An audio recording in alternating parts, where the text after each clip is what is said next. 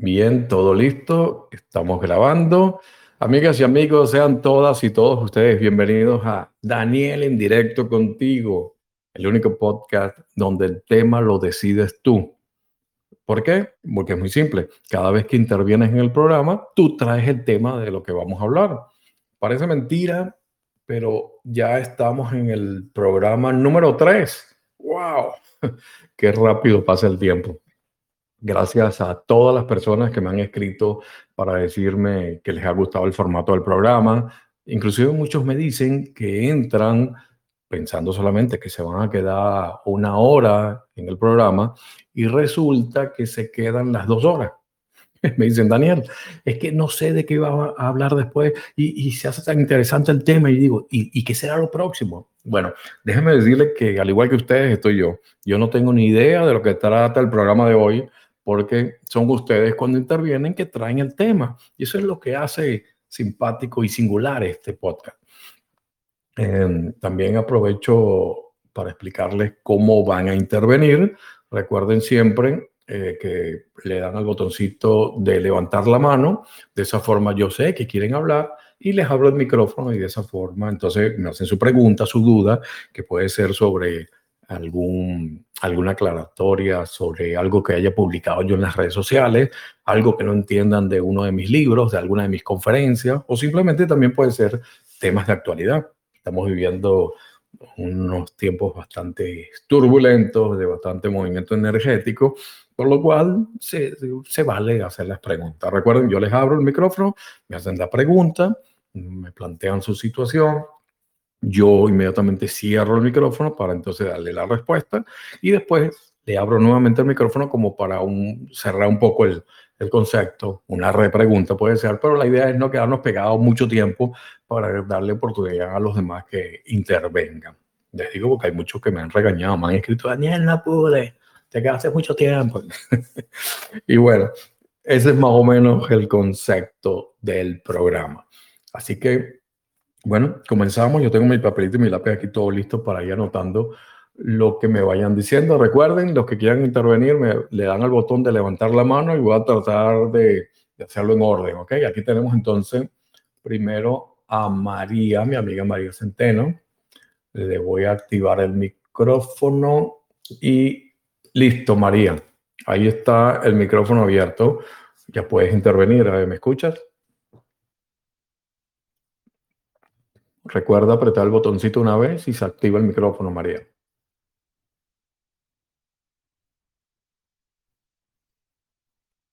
Está abierto tu micrófono, María. Ya lo... Ajá, te escucho.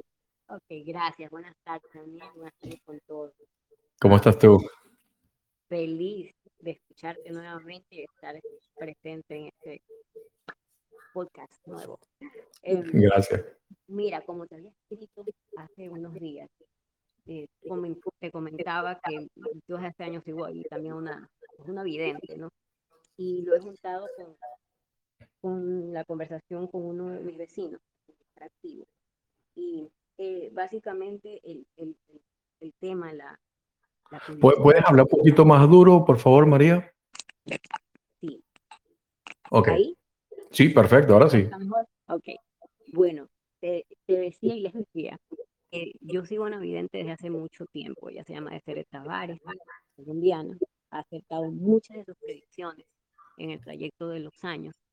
Y bueno, desde que prácticamente empezamos con esto de la pandemia, em, ella, ella siempre dijo que, que empezáramos a hacer almacenamiento de, de comida, de agua, de guardarse comprar semillas para hacer huerta propia. En algún momento que, en que se desate una guerra eh, entre China, Estados Unidos o por donde sea que, que, se diera, si se da, si es que, este, pues podríamos nosotros estar eh, de alguna manera preparados, que deberíamos de tener un plan de, eh, un plan de evacuación. Para los que vivimos en Estados Unidos, ella estaba hablando específicamente porque ella vio que mucha gente sale de aquí, sale de los Estados Unidos. Em, entonces, esto, es, escuchándote, el, leyéndote más bien el otro día, en, dijiste que tú hace muchos años habías comprado cierta cantidad de, de, tierras y lo de los paneles solares y todo eso. Sí. Y, sí, y entonces e, eso me, eso me trajo, me trajo el recuerdo de, de todas estas predicciones de, de, de eh, yo creo que, no sé, así como va la cosa hasta ahorita, tú ya estabas adelantadísimo con lo que realmente probablemente pase, porque bueno, todo puede cambiar en un minuto, ¿no? Sí, a, veces me adelanto demasiado, te digo. A veces, me adelanto demasiado y termino siendo oh, los locos. Los locos del pasado son los, genios del futuro, decía un amigo. No, definitivamente divino que tengas esa, esa, esa intuición tan, tan marcada y tan acertada. Entonces, em, yo no sé, aunque tú ya hiciste eso hace muchos años, no sé si todavía continúas con, con ese pensamiento, pues me gustaría tal vez que compartas un poco sobre lo que Deseret nos está diciendo hasta el día de hoy. Honestamente, a mí me sirvió. Yo sí he empezado el almacenamiento. No, no tengo tantísimas cosas porque mi esposo piensa que estoy loca. Entonces me dice, ya deja de comprar, deja de comprar papel higiénico, frijoles, arroz, ya va. No, no entra nada, no entra nada en la casa. Le digo, me lo vas a agradecer un día y si no me lo agradeces, te lo vas a comer de todas maneras. Qué bueno. Eh, claro, entonces, ¿qué piensas tú de, todo ese tipo de predicciones? Yo te voy, ya te voy a dar mi punto de vista del tema. Dame, dame, porque María, recuérdate, voy a cerrar tu micrófono en este momento y después lo abrimos, ¿ok? Gracias, gracias por la, por la pregunta. Me hiciste reír. Ay, tú, tú eres, tú, eres venezolana también, creo, igual que yo. Eh, ¿Cuántas veces escuchábamos eso de guarda comida. Hay una amiga mía aquí en Orlando, Janet, que, siempre está en las redes y ya, no, no sé, hoy no está al aire, pero hoy no está aquí. Pero siempre oye las grabaciones. Eh, Janet me decía, no, estoy guardando comida, estoy guardando comida. Y yo, ay, qué venezolana eres. eso, eso lo vivimos muchísimo tiempo en Venezuela, sobre todo que venía, que el golpe de Estado, el primer golpe de Estado de Chávez, entonces venía el segundo golpe, ya está todo listo, guarden comida, que se van a quedar sin comida, eh, almacenen, que va a escasez, y, y, todos guardábamos, que si la harina pan y escondíamos las cosas en Qué terrible, ¿no? Te decía, no, es que mira, el sobrino de una amiga que vive con la tía, que es el, el tío del sobrino que el de mi, de mi marido, él es militar y está encuartelado, los metieron a todos, prepárate porque lo que viene es fuerte. y todos salíamos a comprar comida. ¿Qué fue? No, el primo del tío de aquel del, sobrino que es militar le dijo. y resulta que, bueno, guardábamos, guardábamos comida y se lo comían los coquitos, la, la harina pan, porque no ocurría nada. Cuando de verdad va a ocurrir, María nos agarra fuera de base eh, me acuerdo, el, el, segundo golpe de Estado de Chávez, eh, yo los viví todos allá en el canal de, de televisión donde yo trabajaba, y, y, nos agarró a todos sin comida, no teníamos nada, era fin de mes y no habíamos salido a comprar.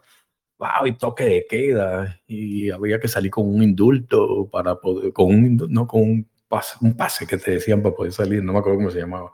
Y, y, y era como podíamos comprar algo, no tengo nada en la casa, le decía yo a los militares, déjame comprar algo. Total, que tanto prepararte y prepararte y cuando venía no estabas listo. Eso, eso se nos queda un poco, ¿no? Se nos queda un poco y, terminamos, sobre todo los venezolanos o los países donde se ha pasado trabajo en ese sentido, con esa mentalidad de, de almacenar y guardar.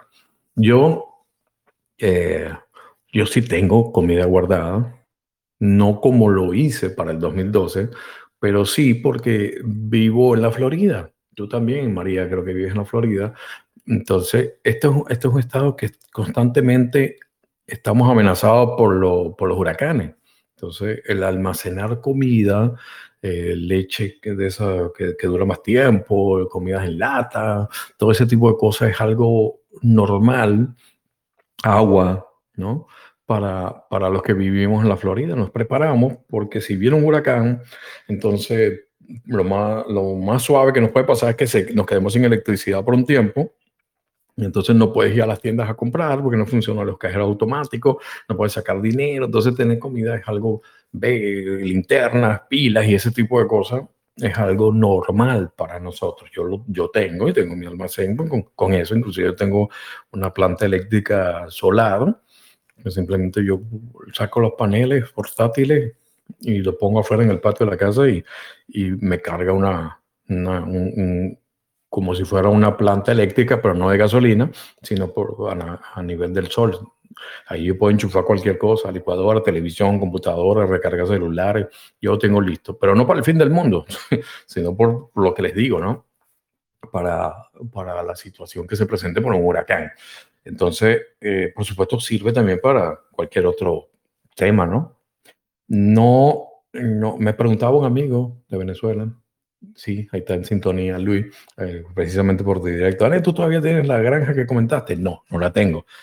Eh, el proyecto de la granja ecológica eh, fue hacia, ya hacia el 2012, ¿no? que, que lo estaba terminando. Eh, la casa era de contenedores de reciclados de, de estos que, que, viajan en barco para llevar las cosas, ¿no? los, los containers, chippy container. Y, y con, en base a eso fue cortado y soldado reciclado toda una casa que se hizo así. Lo, gasté demasiado dinero en ese proyecto porque todo era energía solar, el, había un pozo con un manantial que quedaba debajo del terreno, salía el agua a un tanque y, y, fue bello. Aprendí a sembrar, aprendí a todo eso con, con, la naturaleza.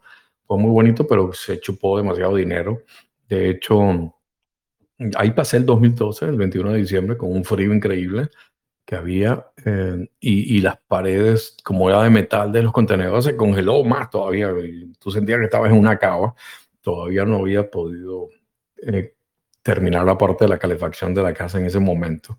Pero fue lindo, fue hermoso. Hicimos una fogata afuera con la familia y recibimos toda la energía del 2012. Yo creo que fue vital estar ahí eh, para recibirlo. Eh, de, después, yo, yo, no, yo no pensaba que se iba a terminar el mundo, por supuesto. Eh, yo era de los que decían, señores, no se acaba el mundo, pero sí va a haber un cambio en nuestra civilización. Ese era mi mensaje. Y les decía que se iban a caer los paradigmas más importantes, que se iban a empezar a tambalear a partir de esa fecha. Y de hecho lo estamos viviendo y era lo que yo anunciaba.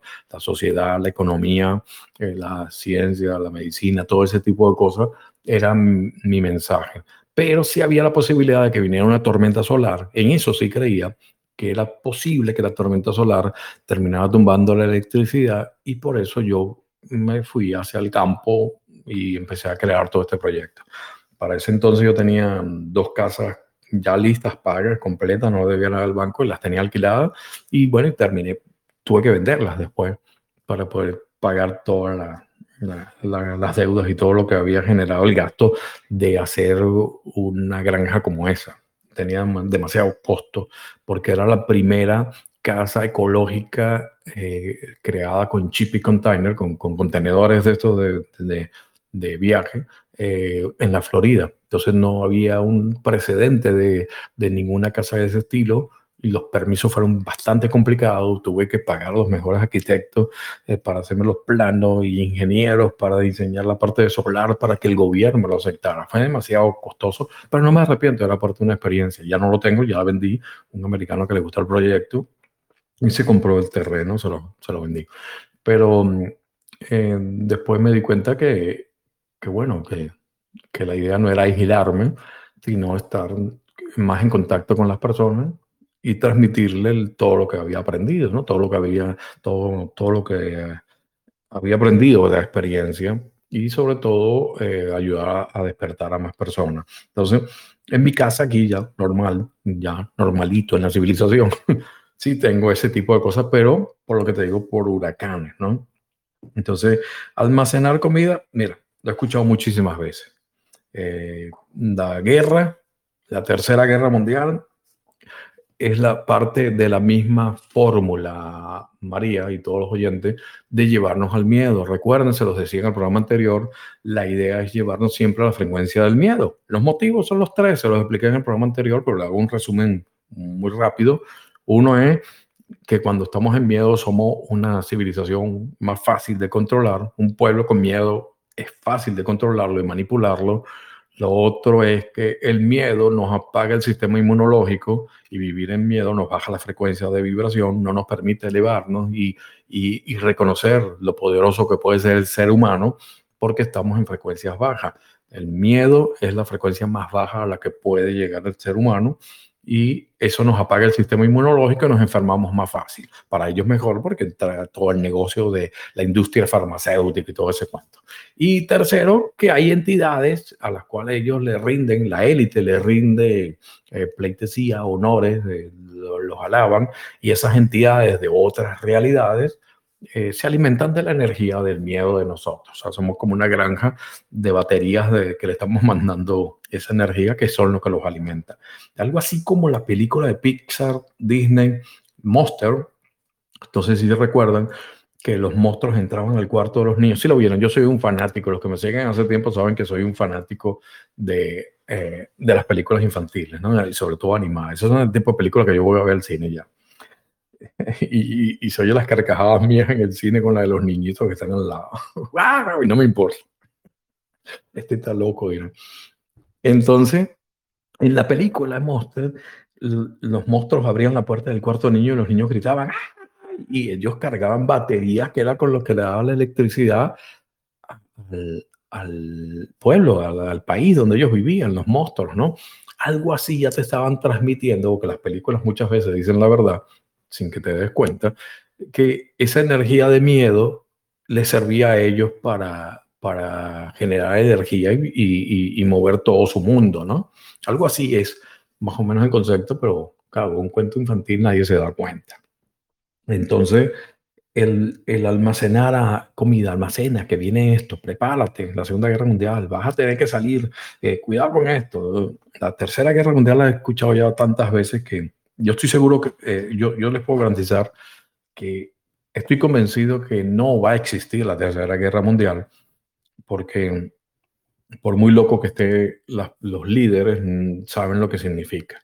Estamos con un nivel de armamento de verdad bastante peligroso y, y no van a empezar a jugar eso, ¿verdad? Sus su jueguitos, sus ruidos, ese tipo de noticias, fíjate, a mí no me gusta verlas, no las leo, a veces ni me entero, porque ya ya, ya es repetitivo. Yo sé que hay algo ahí con Rusia, Ucrania, pero hay, hay otros intereses con el gas que le manda Rusia a toda Europa y entonces viene épocas que, que, que se va a hacer mucho más costoso el gas en Europa y por ahí va el negocio. Pero de que llegue a una tercera guerra mundial, de que se mandó tropas, de que esto eso es, eso es ruido y, y, y, después termina, no, hicimos un acuerdo de paz y todo está tranquilo, pero entre tanto estaba el miedo y eso es lo que a ellos les interesa, generar miedo. ¿Por qué?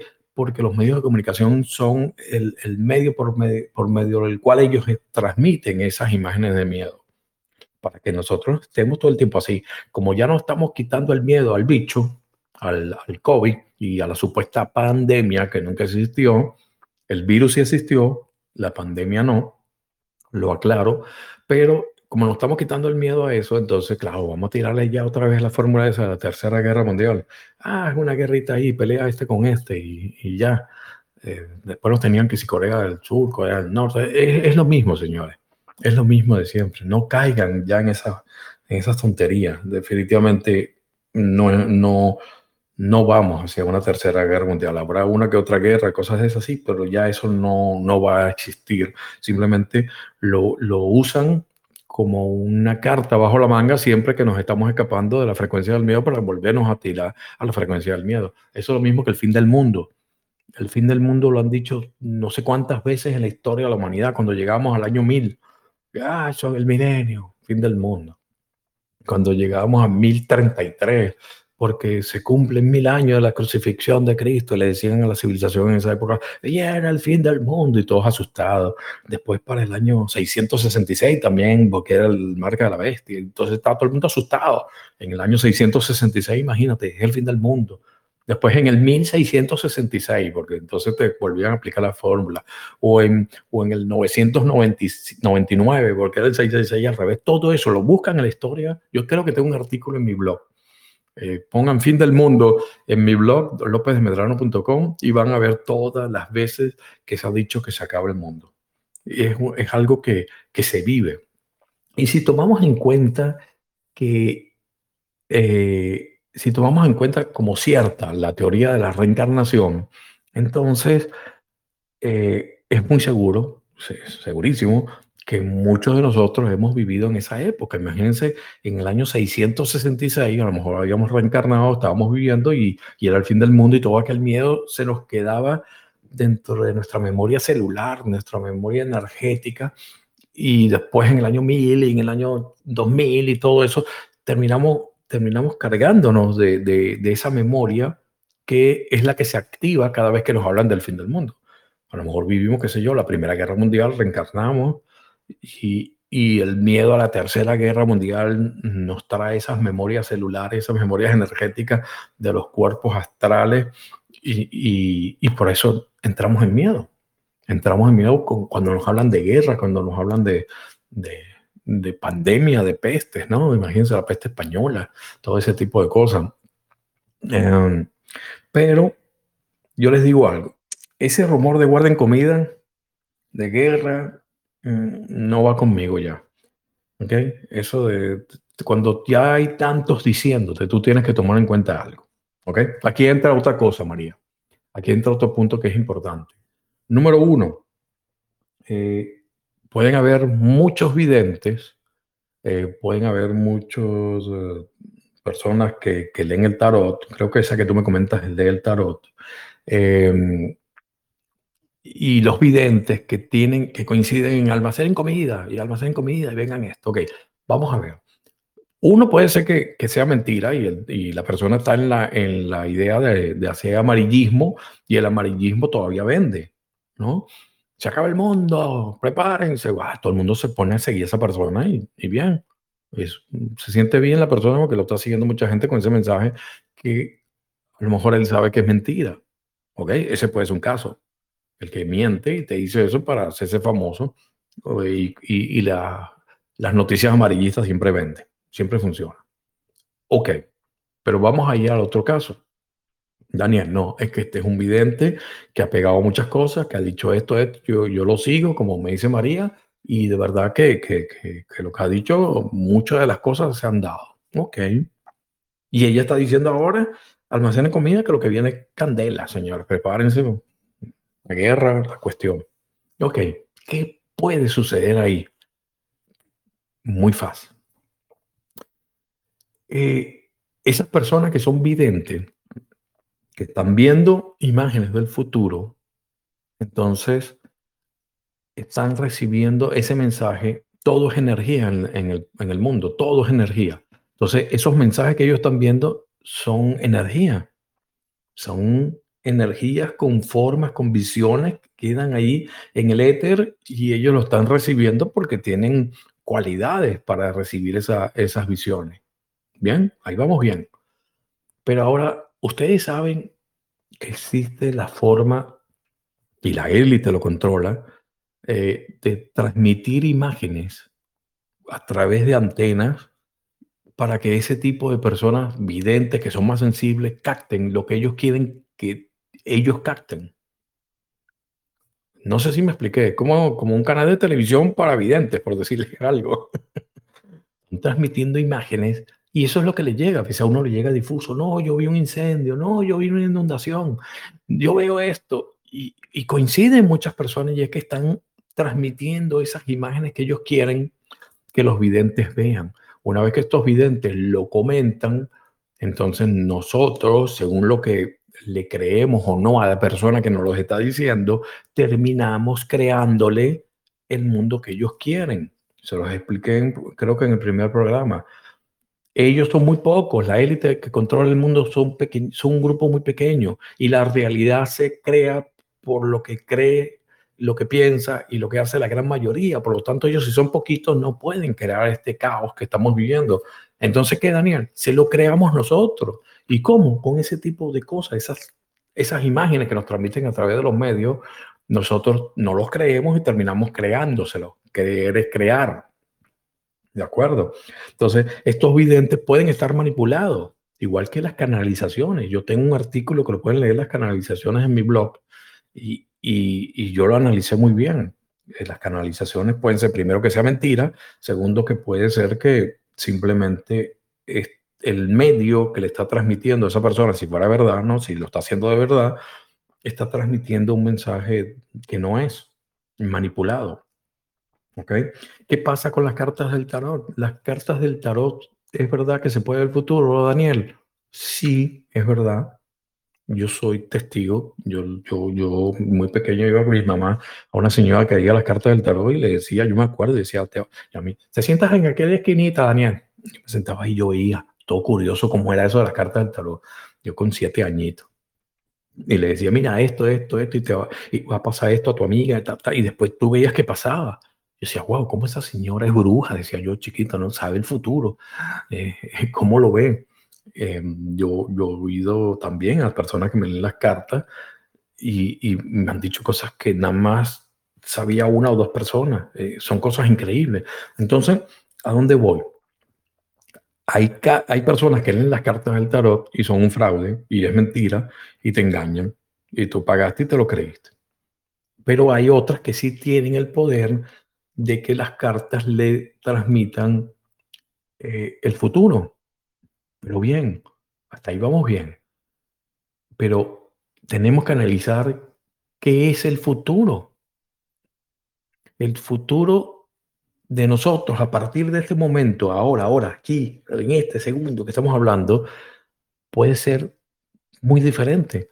O sea, yo tengo en este momento diferentes líneas de tiempo yo lo veo así como, como un camino. Yo, a partir de este camino, yo tengo muchas encrucijadas y muchos caminos al cual yo puedo ir. ¿Ok? Y entonces, ese es el futuro. Por ejemplo, yo puedo decir, señores, ya no hablo más del tema y cierro y no transmito más y apagué.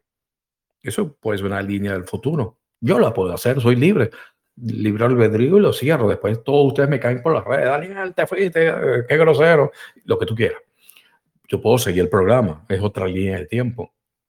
Eh, puede haber una línea de tiempo que, que, se vaya la luz en mi casa y se acabó el programa. Puede haber otra línea de tiempo donde entra alguien y me toca un tema diferente y, qué sé yo.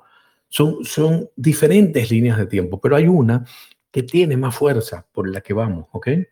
La más segura es la que vamos a terminar este programa tranquilo dentro de, de qué sé yo, una hora y quince. ¿Ok? Entonces, Tú vas a las personas que tienen las cartas del tarot y te dicen, mira, eh, aquí yo veo que tú vas a tener un accidente aéreo. Tú vas en un avión que se cae. Ok, vamos a suponer que te dijo eso. Ya está, tú sales todo traumatizado de aquellas consultas. Ay, Dios mío, me voy a morir en el avión, me voy a caer. Y si eres agente viajero, imagínate, estás viajando cada rato y, aquellos nervios y todo. Entonces, tú te enfocas en esa línea de tiempo. Ella te lo marcó sin querer, la persona, porque tú tienes el poder de cambiar el futuro. Todos tenemos el poder de cambiar el futuro. Nada está escrito en piedra, eh, te, lo aseguro. Hay, hay eventos destinos que se llaman, eventos destinos que sí estamos, cuando reencarnamos, tal punto, tal cosa, te va a pasar, vas a tener un hijo, vas a tener esto, son puntuales.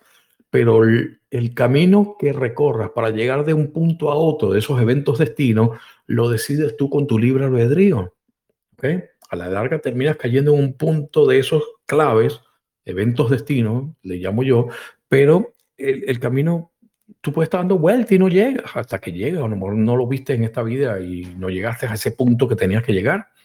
Pero entre tanto, nosotros decidimos. Entonces, lo que te marca las cartas del tarot es un futuro probable, el que tiene más posibilidades y más porcentajes de que ocurra, porque es el que está mm, mm, eh, por donde va el camino, pero tú lo puedes cambiar. ¿Cómo? Ya está, no te montaste en un avión por un mes, mes y medio, estás seguro que ese evento desaparece de tu línea de tiempo, porque ya tú te quedaste en tu casa cerrado, no te montaste en un avión por un mes y medio, dos meses, ya cuando esa línea se, se, se difurca, se cambia, ya el, el, evento del accidente de avión ya no está en tu destino, continúas por otro lado. ¿Ok? Entonces tienes el poder de, de, decisión, no es que va a ocurrir ya lo que digan las cartas del tarot. Entonces, al igual que te decía yo que los videntes le llegaban imágenes que pueden ser manipuladas, que le lleguen, las cartas del tarot están viendo simplemente una línea de tiempo de algo que puede ocurrir. la persona vidente de que lee las cartas del tarot está viendo eso, sí, es posible. Es posible que sea la que tenga más, más probabilidad de que ocurra. Pero cuando ella lo dice, inocentemente, no sabe que entre más personas se lo crean, entonces vamos ahí hacia esa línea de tiempo y la terminamos de vivir como civilización porque muchos, la gran mayoría, se lo cree. ¿Ok? Entonces ahí es que está lo peligroso. Eh, tú lo comentas, María, otra persona dice, me lo comentó alguien, lo escuché en el programa de Daniel, ta, ta, se va regando y entonces terminamos creando esa línea de tiempo que no queremos. Y la persona evidente simplemente eh, no, no, no, no necesariamente lo está haciendo para que ocurra. Después no pasa nada y no ocurrió, bueno, simplemente es que la gran mayoría no se enfocó hacia esa línea de tiempo pero nuestras líneas de tiempo individuales las decidimos nosotros, ¿ok? Entonces, ese futuro inmediato puede cambiar. No se crean lo que le está diciendo un evidente una, en las cartas del tarot porque simplemente es una línea de tiempo. Creo que tres o cuatro temitas que me lanzaste ahí, María, terminé, mira, terminé hablando ya casi 45 minutos. Eh, te voy a abrir el micrófono, María, ahí como para la parte final, entonces, para darle oportunidad a otra, a otra persona. Eh, tienes el micrófono abierto, María. Voy a tomar un poquito de agua. Hable mucho. A ver, María. Sí, yo sé que te saqué el aire ahorita. Sí, yo vivo en Florida, soy de Ecuador. Tengo amigas venezolanas y dicen que me van a encauchar ya de una vez. Entonces, este, te agradezco la respuesta. Eh, sí, en realidad, claro, tienes razón. El, futuro es elástico y plástico y Claro. Entonces es donde uno pone el enfoque pues, la, la realidad Vívelo tranquila como yo. Eh, yo. Yo me preparo para los huracanes. Si pasa lo otro, estoy listo también, estoy preparado. Yo me preparo siempre para 15 días sin electricidad. Ese es el límite el, el que yo tengo. 15 días sin electricidad y, y, por eso tengo la planta eléctrica solar, la planta solar, y tengo todo ese tipo de cosas para vivir 15 días sin electricidad. Ese, ese es el, la meta. Si pasa 15 días y tuve que yo estoy pasando hambre y me voy a la casa de María y le saco un poco de comida que el marido no lo quería y me lo traigo. Tienes que manejar cuatro horas para llegar. No te olvides. No, no importa, no importa. Yo No te preocupes. Muchas gracias, María. Un besote. Gracias. Ay, qué bueno. Bueno, señores, continuamos con el programa. Ya estamos más de 20 personas en sintonía del programa. Gracias a todos de verdad por, por el apoyo. Claudita, ¿cómo estás? Voy a abrirte el micrófono. Ay, trátame con calma, Claudio. No seas mala, no me lances 500 preguntas. Sí, hola Danielito, muy buenas tardes. Gracias, gracias, igualmente.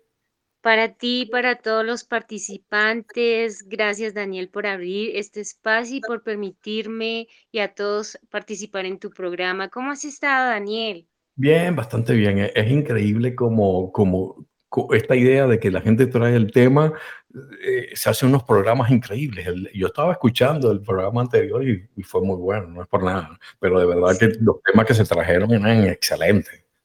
Excelentísimos, de verdad que sí, aprende uno de cada uno y de todos, o sea, claro, claro. Es, muy interesante.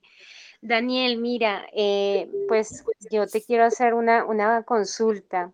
Okay. Y es al respecto de, em, yo he escuchado que las vacunas COVID-19 son un experimento y por lo tanto tienen efectos em, secundarios en la salud que pueden dejar secuelas permanentes en los seres humanos. Esto es verdad, Daniel. Y, la, otra pregunta, Daniel, ¿existe eh, alguna posibilidad de revertir las secuelas que haya causado esta vacuna con un medicamento especial? Ok, buenas preguntas, muy buena y de actualidad, Claudita. Muchas gracias. Ya te voy a cerrarte el micrófono, ya tú sabes cómo funciona y después abrimos al final, ¿ok? Muchas gracias. Gracias, un abrazo.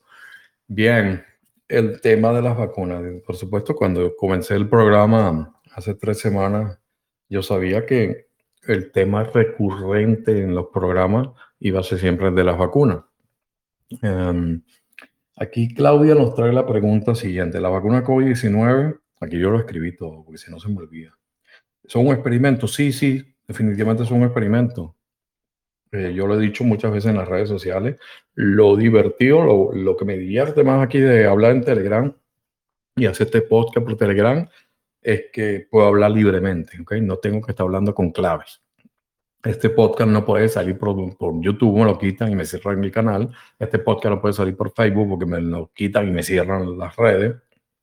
Por lo tanto, entonces tenemos este canal por ahora, este, esta plataforma que, que se abre al libre pensamiento, ¿no? y lo podemos hablar por Telegram. Sin embargo, yo he colado mucha información en las redes, así he hecho el tonto. Ahora estoy escribiendo al revés y la gente se divierte tratando de descifrar lo que digo. Pero sí, las vacunas de COVID-19 son un experimento. Por eso digo, yo no participo en ese experimento. no soy antivacuna, lo repito siempre, porque hay vacunas que de verdad son muy, muy, muy importantes y son muy necesarias para la, para la humanidad, por lo cual nos ha salvado, ha salvado muchas vidas, pero estas vacunas específicamente son un experimento. Número uno, porque eh, para sacar una vacuna que esté aprobada, tiene que pasar muchos años de, de, ensayos y error y ver qué están pasando. Y eso no ocurrió con ninguna de estas vacunas. Por eso es que se le dice que le dieron un permiso, una emergencia o por la emergencia, algo así, un permiso especial por la emergencia.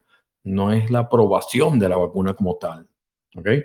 y esos experimentos que ellos estuvieron haciendo en, la Pfizer y en muchos de, de estos laboratorios eh, no estaban dando muy buenos resultados.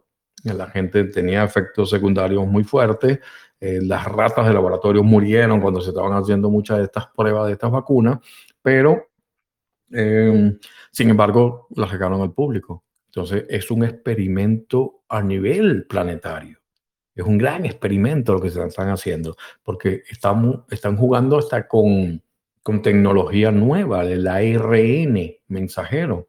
¿okay? El ARN mensajero, una, una, una técnica que el mismo creador, es uno que habla por todos lados, lo está diciendo, él no creó la técnica del ARN mensajero para esto, para atacar un virus. Nunca fue creado para eso. Él es uno de los voceros de los científico que está en contra de las vacunas y lo dijo hace dos semanas en, una manifestación en Washington, D.C. El, el, creador, ganador del premio Nobel, dijo que no, que eso no está hecho para eso. Sin embargo, están jugando, experimentando a ver qué ocurre. Ahora bien, ¿qué, qué pasa? El ARN mensajero, en una forma coloquial, yo te lo explico, sin pretender ser un científico porque no lo soy, pero yo sí, te, sí le llevo el, el mensaje digerido en un lenguaje simple para las personas que me escuchan, o las personas que me leen. Fíjense, nuestro, el, el ARN mensajero es una función de nuestro ADN, es algo normal. Es como que pongan que es el mensajero en, en, un edificio de oficina, ¿no? Ese muchacho que llega, mira, Daniel te manda a decir esto, ok, manda este papel, toma, llévale este. Entonces él baja por las escaleras, tal, y le lleva, toma, ¿qué necesitas? No, mira, es que necesito que me mande eh, la calculadora que le presté, ok, dale. Ese es el mensajero, ¿no? Él va, sube y baja por las escaleras en las oficinas, algo así es el ARN mensajero. Imagínenselo. Es el encargado de ir hasta el ADN a buscar la información que necesita para regresar y darle al cuerpo las cosas eh, y los elementos que necesita para crear algo. ¿Ok? Algo así funciona el ARN mensajero. Eh, a ti te, dio una gripe y ya tu sistema inmunológico sabe cómo combatirlo. Por lo tanto, cuando se presenta otra vez esa gripe, la misma, el ARN mensajero va y busca la información en tu ADN que necesita. Mira, ¿qué necesito para combatir esto? Bueno, toma, toma, toma, toma esto, va y, y ese mensajero se va. Mira, tú tienes que generarme esto, tú me vas a generar aquello y se va a todas las partes del cuerpo para combatir el, el, el ataque. Algo así funciona. ¿Qué son las vacunas? Bueno, resulta que las vacunas están inyectándote, esa que dicen, ay, las vacunas de ARN mensajero, la gente no sabe, le están inyectando un mensajero que no es el natural que tenemos nosotros, ¿ok? Entonces, eh, le están mandando una señal, un mensaje que no es el cuerpo el que lo genera, y el ARN mensajero es burlado. Va y busca en tu ADN una cantidad de sustancias que necesitas para traérsela, que tu cuerpo no mandó esa señal, porque la señal se la mandó fue la vacuna que te pusieron. Aparte que la vacuna lleva una partecita en el, del ADN del virus del coronavirus, una partecita básica, ¿ok? La esencia. Pero eso, ese, esa partecita que te están inyectando no es el virus, no es que te inyectan el virus como otras vacunas, que sí te inyectan el virus atenuado. Esta es la esencia, ¿ok? Del, que le llaman la, la, espiga, ¿no? Esa es la esencia del coronavirus, pero él por sí solo, que te lo inyectan, no hace nada. Pero cuando el ARN mensajero es burlado y va y busca las sustancias y, y los elementos que necesita en tu cuerpo para traérselo y lo mezcla con ese pedacito que le pusieron del virus, la esencia, ahí sí se activa el virus. Entonces, oigan lo que les voy a decir, señores. Es tu cuerpo el que genera el virus. Con esa sustancia básica, busca las otras en tu cuerpo porque el ARN fue burlado y tu, y tu cuerpo creía que, que, eso era lo que tenía que mandarte y va y con la, la esencia del virus te hace que tu cuerpo genere el virus. Tú te conviertes en una fábrica del coronavirus, en pocas palabras. Lo genera. Entonces, claro, inmediatamente ataca tu sistema inmune, esa es la teoría, tu sistema inmune va, a atacar y ataca el virus y entonces genera todas las respuestas que necesitas para después defenderte del coronavirus. Igual Señores, el cuerpo funciona en una maravilla, en forma natural. Por, por milenios el ser humano ha podido sobrevivir a cantidad de cosas. Entonces, ahora no, ahora necesitamos la ayuda de la ciencia que nos inyecten el, el ARN mensajero para, para, algo que el cuerpo sabe hacerlo. Si le das la gasolina que necesita tu cuerpo, él va a reaccionar y hacerlo. Ya, simple. Pero no, esto es algo artificial que te están generando y están jugando con tu ADN. Ahora bien, los efectos secundarios inmediatos de la vacuna ya muchos de ustedes lo saben. Yo por respeto a todas las personas que me siguen y se han vacunado, ustedes ven que en ninguna parte, en ninguna de mis redes sociales, ni siquiera en Telegram, yo estoy poniendo la lista de muertos y la lista de efectos secundarios que se están ocurriendo por las vacunas. No lo estoy haciendo porque no ayudo ni a la persona que se vacunó, ni tampoco voy a ayudar a que eso se detenga. Más bien, al, ya, yo les he explicado que al proyectar yo eso, más bien estoy generando más imágenes de, que, lo que está pasando y más gente crea esa realidad de gente muriéndose por la vacuna. Una cadena. Hay que tener cuidado también con eso, ¿no? Entonces, por eso es que a mí se me complica a veces porque yo estoy aquí entre, entre dos aguas, ¿no? Entre la conciencia de la 3D y la conciencia, una conciencia un poco 4D, para que, que se entienda el mensaje. A veces se complica, ¿no? Pero bueno, yo, yo, yo ahí más o menos me voy defendiendo. Entonces, eh, los efectos secundarios a corto plazo sabemos, cantidad de gente que ha muerto. Solamente en Estados Unidos, cifras oficiales son más de 100.000 personas con efectos secundarios, de los cuales más de 20.000 personas han muerto directamente ocasionados por las vacunas. Cifras oficiales, imagínenlas las de verdad, porque estas son las oficiales, pero los medios de comunicación no te lo dicen, pero está ahí Está reportado en las cifras oficiales de la FDA, el organismo que se encarga de controlar los efectos secundarios de todos los medicamentos y vacunas.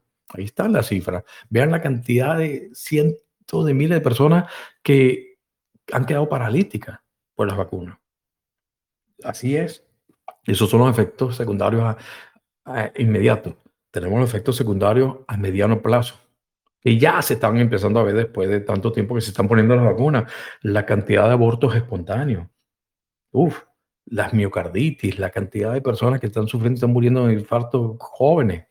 Vean la cantidad de deportistas en, el mundo del soccer, por ejemplo, que, que, se caen en pleno partido y muchos mueren. O jugadores que no pueden volver a jugar como el Kun Agüero. Señores, eh, eso es a mediano plazo. Y si nos vamos a largo plazo, lo vamos a comenzar a ver más adelante.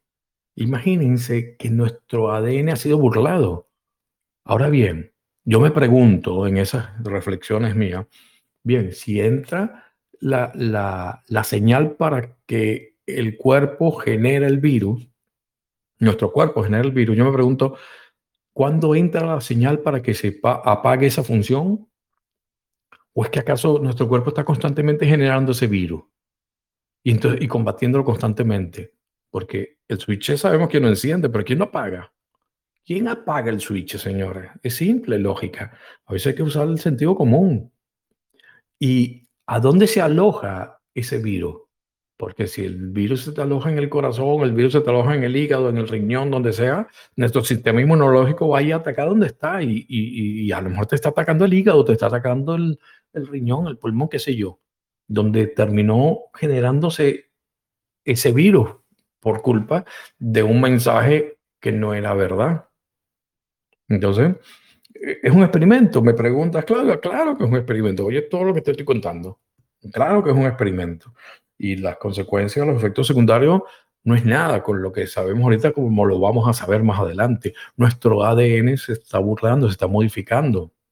Entonces, los que no nos hemos vacunado, a la larga, estamos, mm, estamos mucho, yo, yo lo estoy sufriendo, porque aquí en la Florida es muy fácil. Aquí no te piden carnet de vacunación por ningún lado, ni nadie te puede preguntar, señor, ¿usted está vacunado? Porque inmediatamente tú dices, hey, aquí hay una ley del gobernador que prohíbe que tú me preguntes. Y puedes demandar al sitio que te impida entrar porque no tengas vacuna. Esto, por lo menos, les explico que yo estoy viviendo tranquilo. A veces uno termina viviendo la realidad que, que uno proyecta. ¿Ok? Pero en, en, en resumen, es que nosotros los no vacunados estamos manteniendo de alguna forma la pureza del ser humano. Eh, somos los, los, que estamos cuidando a las generaciones futuras de que no vengan con ese, con ese parche en el ADN. Estamos cuidando los genes de, las civilizaciones de, de, las civilizaciones futuras, señores. Véanlo de ese lado, no es que Daniel, ¿cómo sufro yo aquí? No me dejan entrar al café a tomarme el cafecito. Y me piden un carnet, ¿qué cafecito ni qué cafecito? Estás luchando no solamente por ti, estás luchando por la humanidad, por mantener pura la humanidad. No sabemos dentro de 10 años lo que hayan hecho estas vacunas. Y nosotros somos los que estamos manteniendo que el ser humano continúe de cierta forma, aunque ya estamos adulterados de otra forma. Somos los que estamos luchando por, el, por, por, por la humanidad, no por ti. Velo de esa forma. Eh, vale la pena aguantar. Siempre he dicho, la idea es resistir, que se cae todo por su propio peso. Eso lo, lo he repetido mil veces. Y ya están viendo cómo se está cayendo por su propio peso. Esto no lo aguantan, no lo aguantan. Se va cayendo porque es así. Ahora, la otra pregunta que me hacías, Claudia, era que si había algo para revertir las secuelas que traigan estas vacunas, algún ingrediente. Yo he leído por ahí, eh, mm, mi amigo Andrés Calker ahí eh, comenta en algunas entrevistas y alguna gente ah, dice que el CDS puede servir. Yo, yo creo que la mejor forma de revertir los efectos secundarios de la vacuna es no poniéndotela. Tan simple como eso. Ay, Daniel, es que a mí me obligaron con mi trabajo. Ay, Daniel, es que me iban a despedir. Ay, Daniel, es que no podía viajar. Ay, Daniel, eso lo escucho todos los días que me escriben en privado. Señores, mm, tenemos que vivir en coherencia. Tú no puedes pensar que las vacunas son dañinas, son malas, eh, y por otro lado vas y te inyectas y te la pones por X motivo, lo que tú seas, ya estás siendo incoherente. Si tú piensas que son malas y vas y te vacunas, porque si no pierdes tu trabajo, ya no hay coherencia en tus actos con tus pensamientos. Inmediatamente vas a empezar a sufrir un desequilibrio energético. Y empiezas a enfermarte, empiezas a tener problemas, empiezas a tener depresión, empiezas a tener una cantidad de cosas que tú no sabes qué pasa y es simplemente por actuar diferente a como piensas. ¿Mm? Si tú dices, Daniel, la vacuna es lo mejor que hay para la humanidad, son las que van a acabar con el virus y te inyectas, perfecto estás siendo coherente. Eso es lo que piensas, es lo que haces. Las consecuencias X, lo que sea, pero tú actuaste en coherencia. Pero los que decimos que no y después van y se vacunan, están siendo incoherentes y, te vas a desequilibrar energéticamente, no hay otra. Entonces, ¿para qué buscar una sustancia que te cure los efectos secundarios de la vacuna si tú creías ya que te iba a hacer daño? No te la pongas. No te la pongas. Ah, yo me puse la primera pero estoy pensando en que no me ponga la segunda, pues no te la ponga la segunda. Señores, yo les expliqué en un programa, está en el canal Despertar, Radio Despertar, aquí en Telegram, en uno de los programas que hablamos sobre las vacunas, eh, y también lo hice en vivo con personas preguntándome. Yo les decía que esto era como una ruleta rusa.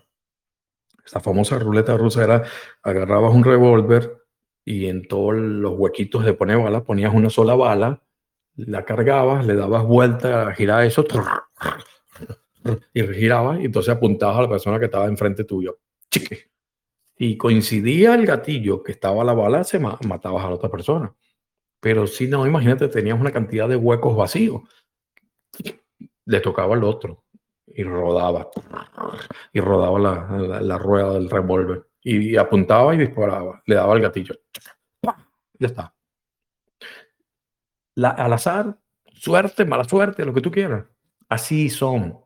Lo dije ya hace bastantes meses, los efectos secundarios de las vacunas. No todas las vacunas te, van a hacer daño. De alguna forma, hay un poco de, de, de al azar mezcladas vacunas dentro de las que pueden haber eh, un efecto secundario más fuerte que otras. Se los expliqué hace meses. Ya están saliendo en los informes eso. O esta semana ya están saliendo ese tipo de informes. Yo se los expliqué hace meses y les decía, a lo mejor también mi cuerpo reacciona diferente al tuyo. Y entonces la vacuna, eh, el efecto secundario es diferente. ¿Ok? Entonces hay, hay muchas cosas que, que, porque a alguien le pasó y, ah, no, pero es que yo me vacuné y no me pasó nada, Daniel. No, mi primo se vacunó y no le pasó nada. Perfecto, suerte, da, da gracias. Pero entiende una cosa, si tú te pones una vacuna, te pones dos vacunas, te pones la tercera vacuna, te pones la dosis, la sobredosis, la contradosis y todo eso, te estás enfrentando a más veces darle rueda al, al revólver y disparar el gatillo. Taca, taca, taca. Señores, en una de esas, ¡pacán! Se disparó. Entonces, la mejor forma de revertir la respuesta, Claudia, a los efectos de la vacuna es no ponerte. No te puedo decir lo contrario. Eh, no te puedo decir que va a haber algo milagroso que lo va a salvar. No te lo puedo decir porque todavía se están manejando los estudios de los efectos adversos de esta tecnología, pues sobre todo la RN mensajero, jugando con la esencia del virus. Todavía, dentro de, unos años, 5, 10 años, vas a ver lo que pasa, vas a ver la cantidad de niños con deformaciones, vas a ver la cantidad de cosas que está ocasionando esto y ya a la larga, cuando dicen el futuro se vaya a casar la gente dice, ¿tú estás vacunado o no? Para saber si, si tu descendencia va a ser de la raza pura o no, algo así, vamos a terminar viendo. Claudita, te abro el micrófono por un ratito, pero no me, no me, no me lances mucho porque hay gente por ahí esperando, ¿ok? Déjame abrirte el micrófono, espero haberte aclarado las dudas y por supuesto a toda la persona que le haya ayudado la respuesta, ¿no? Gracias, Daniel. Eh, de verdad, mil gracias por todos tus aportes. Eh, realmente eh, es la verdad. Desafortunadamente ya se está viendo muchas personas alrededor, especialmente las que ya se vacunaron, muy enfermas. En este momento les ha dado el COVID. Pues es triste la situación, pero se ve es en los vacunados, más no los vacunados. Entonces, eso lo hace a uno realmente despertar y darse cuenta que definitivamente la vacuna no es confiable. Definitivamente. Sí, eh, contrario a lo que digan los medios de comunicación, los que más se están enfermando son las personas que están vacunadas porque está atacando al sistema inmunológico. Los está atacando definitivamente. Yo, yo lo tenía claro desde hace años. Tú ves mi conferencia del 2011, 2012, ya yo te hablaba de, de, la, de la gripe porcina, de la gripe aviar, de, de, de, todo eso, que yo te decía que eso estaban creados en laboratorio. Ya yo te lo decía en aquella época y te decía que, que, que la, la, vacuna de la gripe de, al año, todos los años, está hecha simplemente para debilitar el sistema inmunológico y la gente se enferme más. Yo nunca me la he puesto ni me la voy a poner exacto. Danielito, mil gracias. A ti, a ti. Un abrazo energético para ti y tu familia. Gracias, quédate que queda una hora de programa todavía, así que vamos a ver. No sé cuáles son los próximos temas, que hablamos de todo, está divertido esto. Sí, sí, sí. Un abrazo. Gracias, igual. Ay, qué bueno. Bien, continuamos con el programa. Ya tenemos una hora de programa bastantes personas en sintonía. Recuerden que para participar tienen que apretar el botoncito que dice levantar la mano y entonces yo les abro el micrófono para que intervengan y el tema lo traen ustedes. Un permiso, voy a tomar un poquito de agua. He hablado mucho hoy. Algo que me fascina, que me gusta, mm, hablar. Y fíjense, qué mejor que hablar y tener personas que te escuchan. Pues gracias a ustedes, eh, yo me estoy divirtiendo. La otra es que sería peor hablar que nadie te oiga, ¿no? Habla tú solo, con el propio loco ahí. De verdad que, que estoy disfrutando estos programas. Ok, aquí tenemos dos personas más que están levantando la mano, María Edelwey y a Luis, mi amigo Luis de Venezuela. Vamos a abrirle, creo que estaba primero Luis, sin embargo, por algún motivo parece que lo apagaste, lo volviste a prender y saltó María arriba, pero yo vi que estaba Luis cuando fui a tomar agua. María, por favor, no quites la manito arriba para cuando termine con Luis. Em, eh, voy, a, voy a darte la palabra a ti, a, tri, a ti. Voy a abrir el micrófono, Luisito. Eh, recuerda, entonces, está listo para tu duda, tu pregunta. Eh, abrí el micrófono, vamos a ver si puedes hablar, dale al botón una sola vez y ahí sale el, audio. Luisito, ¿cómo estás? Hola, ¿qué tal? ¿Cómo estás? Aquí inventando como tú me conoces, ¿no? Bueno, quería dar un saludo a todas las personas que nos están escuchando, agradecerte por tu, por tu valioso tiempo y todas estas cosas que nos dices que de verdad nos ayudan bastante. Te felicito. Gracias, amiguito. Y quería, sí, quería preguntarte este, bueno, ya te iba a preguntar algo antes, pero con lo que dijiste bien lo aclaraste, lo del señor Luc Montagnier, el, de, el descubridor del virus del SIDA, que salió diciendo que, que no recomienda la vacuna. Sí, y Luis, y, Luis, pero, y, él es premio Nobel, premio Nobel de, medicina, y también dijo que con los niños que es terrible, que, era una locura poner a los niños. Correcto, correcto. Quería también preguntarte, este, últimamente he visto que está muy, muy empecinada la NASA en sacar noticias de, de que si se van a, a destruir la, la Estación Espacial Internacional, que si viene un agujero negro, que si viene un asteroide. O sea, eh, hay mucho movimiento últimamente con eso. Sí. Y y que viene un asteroide. ¿Y cuál es el otro? Un, agujero negro era. A ver, Luis, ¿me oye? Ajá, el movimiento muy enfático que está teniendo últimamente la NASA en, dar noticias catastróficas y, supongo que debe ser por lo mismo, ¿no? Para que la gente tenga miedo. ¿Qué opinas tú al respecto? Ok, muchas gracias Luisito. Voy a silenciarte el micrófono, es para que no existan cortes ahí del audio. María, estás en la lista, no muevas la manito porque después regreso y voy a hablarte y entonces me pierdo. Em, fíjate Luis, estoy aquí en este momento navegando por mi página web, en mi muro de Facebook, em, porque recuerdo que hice un comentario la forma más fácil de buscar mis artículos en Facebook es que te vayas a la parte de fotos. Tú vas a la sección de fotos y entonces ahí eh, todos los artículos tienen una foto. Así se me hace más fácil a mí buscar en los archivos. Porque si yo escribo un artículo solo sin foto, se queda perdido ahí en el muro para siempre. Pero con la foto y pongo el artículo, entonces es más fácil llegarle eh, a, lo que, a lo que estoy escribiendo. Aquí creo que está aquí. Ok, no. Aquí era el, ciberataque, que es otra de las cosas que también nos están atacando eh, con el evento Poligón que se hizo. Aquí está. Mira, esto lo publiqué el 29 de abril del año pasado. Ahora un asteroide, la nueva amenaza para la humanidad. Así lo puse el, el título. Si lo buscas el 29, 29 de abril, imagínate, ya vamos a tener dos meses, vamos a tener un año que escribí esto y le dije Em, que la nueva, la nueva amenaza que nos iban a lanzar era, era eso. Fíjate bien.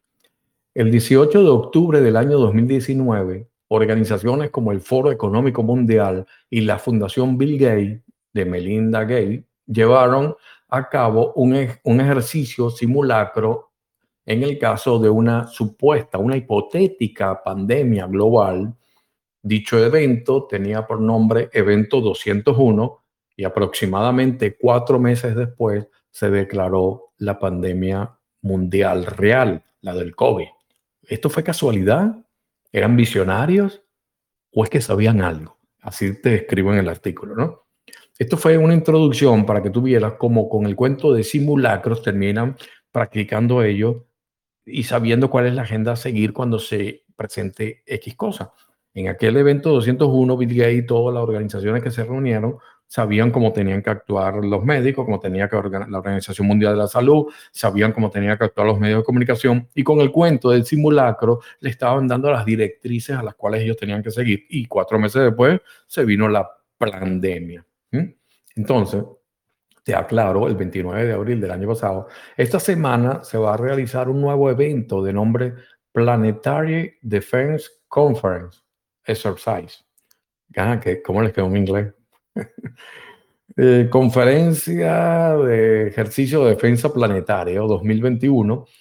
Ah, aquí está la traducción. Conferencia de defensa planetaria 2021. Los ejercicios para enfrentar el hipotético, entre comillas, impacto de un asteroide de gran tamaño contra la Tierra. En este ejercicio de simulación participan agencias tales como la NASA y la ESA. La, ESA es como la NASA de Europa, ¿no? ¿Será esta la nueva amenaza con la que nos van a llevar a la frecuencia del miedo en vista de que cada día más personas están despertando de la farsa pandemia? Solo nos queda esperar. Te lo dije hace casi un año, como hablábamos al principio, que a veces me adelanto, le decía yo María, a veces me adelanto y ya yo me olí en mis investigaciones que por aquí venía la cosa del asteroide. Fíjate, este artículo me lo, me lo censura Facebook y yo apelé y peleé como unos cuantos que he salvado y lo tuvieron que abrir nuevamente, porque decían, mira, es mi punto de vista como periodista, yo estoy diciendo algo que, que yo estoy amenazando a nadie, estoy culpando a nadie de nada, simplemente estoy diciendo que, que se traen otro, otro, simulacro de un asteroide. Esto fue el año pasado.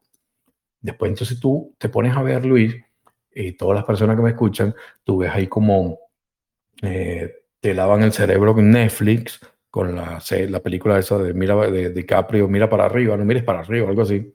Yo, no, yo la empecé a ver, nada más que pues, a ver de qué trataba, y no la pude terminar, porque me pareció fastidiosísima, aburridísima, absurda, pero ya te estaba metiendo en la cabeza la idea de que, de que se nos viene un asteroide encima. Eh, la NASA, por supuesto, es un, un, es un organismo de ellos mismos, de la élite, Luis al igual que la Organización Mundial de la Salud, al igual que la ONU, igual que la OEA, todo eso, todo, todas las organizaciones globalistas eh, que manejan la élite también se está manejando la NASA y ellos entran dentro del mismo, dentro del mismo guion, ¿no? Vamos a llevarlo a la frecuencia del, miedo. Tú ves, eh, muy lejos, mira, hoy mismo, tú te metes, estoy entrando aquí navegando al mismo tiempo, te metes en e RT Noticias, y te consigues, ¿dónde está? Lo vi, lo vi esta mañana. Esta mañana estaba hablando, ya, ya lo quitaron del, de la primera, de la portada, parece. ¿Sí? Lo sacaron. Bueno, ahí hablaba de un asteroide. Que en dos días viene un asteroide, va a pasar cerca de la Tierra, entonces ya, ya saltan todos esos youtubers amarillistas a decir que se va a estrellar con la Tierra. Por supuesto, te dicen, el asteroide puede estrellarse con nosotros en la Tierra, tú te quedas viendo el video y ellos ganan dinero en los canales de YouTube por eso. Esos son los youtubers, son una de las cosas que han hecho bastante daño para desinformar al pueblo. Entonces, ahí viene un asteroide que en dos días va a pasar y ya está la gente asustada que si va a estrellarse el asteroide y se nos viene encima. La NASA se presta para eso, por supuesto, porque es la forma de transmitir el miedo a, la población, ¿ok? Pero, por supuesto, la NASA oculta muchas cosas, ¿no? no, no la que tú crees que, que, ocultan, esa no, tú sabes mi opinión sobre esa. y, no, no, no, no lo voy a traer, el tema. Yo, yo no voy a ser el culpable que traiga ese tema al programa, Luis. Pero eh, con lo que me preguntaba, el agujero negro y los asteroides y todo eso es lo mismo, es la misma fórmula. A veces, a veces nos bombardean de tres bandos, de tres bandos. eh, el, la pandemia está perdiendo fuerza, vamos a, tirar ahí la posibilidad de la guerra mundial, vamos a decir que Rusia, China, Ucrania y Estados Unidos, y la gente empieza con el miedo. Ahora el asteroide que se nos viene encima, te empiezan a transmitir noticias, mensajes constantemente. Fíjate que ya hicieron una práctica de simulacro entonces, qué sé yo, te pueden crear el simulacro de, un, de, un, asteroide. Ya sabemos hace años el, proyecto Blue Beam. Te crean la idea que está cayendo el asteroide y hacen una explosión y después empiezan a decir eh, la cantidad de gente muriendo y nos crean lo mismo que la pandemia. Métase todo el mundo en su casa porque los efectos del asteroide son dañinos para respirar, qué sé yo. Cualquier cantidad de cosas que las personas se los creen. Okay. Entonces, la fórmula es la misma. Cuando tú veas una noticia, por eso yo no, yo no veo noticias en televisión, porque las imágenes afectan más. Yo solamente de vez en cuando voy leyendo para poder hacer este tipo de opinión. Pero cuando tú veas que una noticia te lleva hacia la frecuencia del miedo, ya tú sabes cuál es la intención. Si la, la, noticia te lleva a reflexionar, a pensar, es otro, otro enfoque.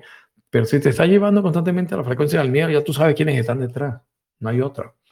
A ver, Luisito, te, te abro el micrófono ahí para la parte final de esta intervención y, creo que ese artículo te lo lees, te lo leí completo, estaba ahí ya hace años, hace un año ya yo me olía que la cosa venía por los asteroides y mira la fiebre que hay ahora de asteroides por todos lados, ¿no? Sí, vale, al más puro estilo de Ciudadano Kane, de, perdón, de Orson Welles, de Orson Welles, que... Sí, te entendí, en Guerra entre el Mundo. Sí, sí. Bueno, muchas gracias. Me, me aclaraste esa duda que tenía ahí. Un abrazo, Danielito. en otro programa te trae eh, eh, la tierra plana y nos divertimos un rato. ok, ok. Gracias. un abrazo, un saludo para, un saludo para todos. Gracias. Ay, qué divertido. Eh, Luis es un amigo desde hace años, de allá de, de la zona donde yo vivía en Caracas, en Venezuela. Él está allá en Venezuela. Y era de la época cuando yo era radioaficionado. Eh, como, como, se dan cuenta, ya no, no, me aburría y me ponía a hablar una antena en el edificio de la calle donde yo vivía y transmitía por toda la cuadra. Hacía programas, me acuerdo. Hacía programas de radio de, para divertir a las personas con mi canal de radio aficionado. Era divertido, hicimos un grupito bien divertido. Ok, María, no te quito tiempo. Después dice, Daniel, tú te pusiste a hablar de tu amiga Venezuela y yo no podía hablar. Bueno, ¿qué tal? María es del Waze. Abrió el micrófono, bienvenida. Buenas noches, Daniel. Buenas noches a todos desde Barcelona, España. Qué rico. Mira, eh, solamente comentar una cosa. A ver, eh, me gustaría saber tu opinión y qué información tienes, Daniel, sobre el tema de las PCRs. ¿Qué tipo de tecnología están utilizando en las PCRs? Más que nada porque, a ver, em, tema personal es que yo por mi trabajo, yo trabajo de enfermera, entonces me he visto durante un año y pico obligada, por así decirlo, vamos a poner entre comillas, pero bueno, por protocolo y tal, nos han hecho más, yo llevo como más de 60 y pico PCRs en menos de un año y pico. O sea, la que te eh, ponen el, el, palito ese para dentro de la nariz, ¿no? Sí, sí, sí. Entonces, aparte los test rápidos y tal. Entonces yo me encontré que en agosto, después de realizarme una PCR por protocolo, eh, entonces eh, a las pocas horas yo me empecé a encontrar mal. Eh, llevo desde agosto de baja porque no me acabo de encontrar bien. Yo no estoy vacunada. Entonces al final se me diagnosticó con una neumonía bilateral. Mm. Entonces mi pregunta es, yo tengo la, mm, la intuición, la sensación de que haya lo mismo que pasa en los pinchazos, vamos a llamarles vacunas, de que es lo que has explicado antes, que es como una ruleta rusa. Y yo tengo la sensación que con las PCRs pasa prácticamente lo mismo. Entonces, me gustaría saber tu opinión sobre el tema de que te has informado sobre las tecnología que están utilizando en las PCRs. Perfecto. Muchísimas Muchas gracias, ¿eh? a todos. Buenas noches. Voy a silenciarte el micrófono y después, después puedo abrirte nuevamente para la despedida, ¿ok? Perfecto, gracias María por traer esa, ese tema, las PCR, los test de PCR. En la conferencia que di el año pasado, se llamaba el secreto oculto detrás de la pandemia. Eh, está todavía en YouTube, la pueden encontrar. Una sección yo hablaba de los PCR. El, el inventor del PCR, eh, de las pruebas PCR, llegó a decir, cuando comenzó toda esta locura de la pandemia, pandemia, es como además digo que todo planeado, no existe la pandemia, sí el virus, pero no la pandemia. Entonces, el mismo inventor dijo que la PCR no estaba hecha para eso. Algo así como el, creador del ARN mensajero. Entonces, dijo que no estaba hecho para eso, que era una locura usar el PCR para eso. Eh, cosa extraña, entre comillas, murió al poco tiempo y no pudimos seguir escuchando su opinión al creador de las pruebas de PCR.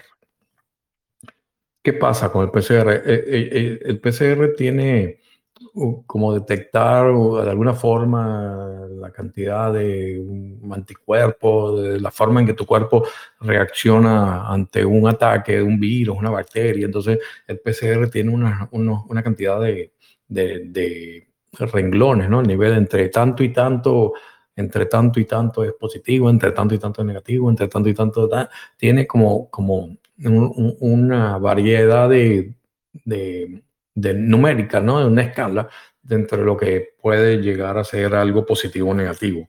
Cuando comenzó todo esto de la pandemia, antes, mejor dicho, antes de que comenzara, justo, el, fíjense estos detalles, la Organización Mundial de la Salud decide ajustar los números de los cuales se puede declarar una pandemia a nivel mundial. Entonces, tanta gente infectada, la, velocidad de infección de tal cosa, todo eso lo bajaron, todos esos números, para que fuera más fácil eh, decretar una, una pandemia mundial. Meses antes, ya sabían que necesitaban bajar los números para que pudieran detectar y declarar una pandemia, y como lo hicieron. Meses antes de que ocurriera todo esto, muchísimos políticos y gente importante, inversionistas, invirtieron en, en, las fábricas de PCR, las fábricas de la, del test de PCR. Al igual que muchos invirtieron en, las fábricas de mascarilla, muchos meses antes. Mm. Manejaban algo que no manejábamos nosotros, sabían algo que no sabíamos nosotros. Mucha casualidad invirtiendo en, eso, en esa industria. Por lo tanto, el PCR según el rango que le coloquen del resultado, eso es como cuando tú vas al examen, te el examen de sangre para saber eh, el colesterol. Entonces te dicen, no, si tienes más de 300, tienes colesterol mal, menos de 300, sí, algo así para que se ubiquen.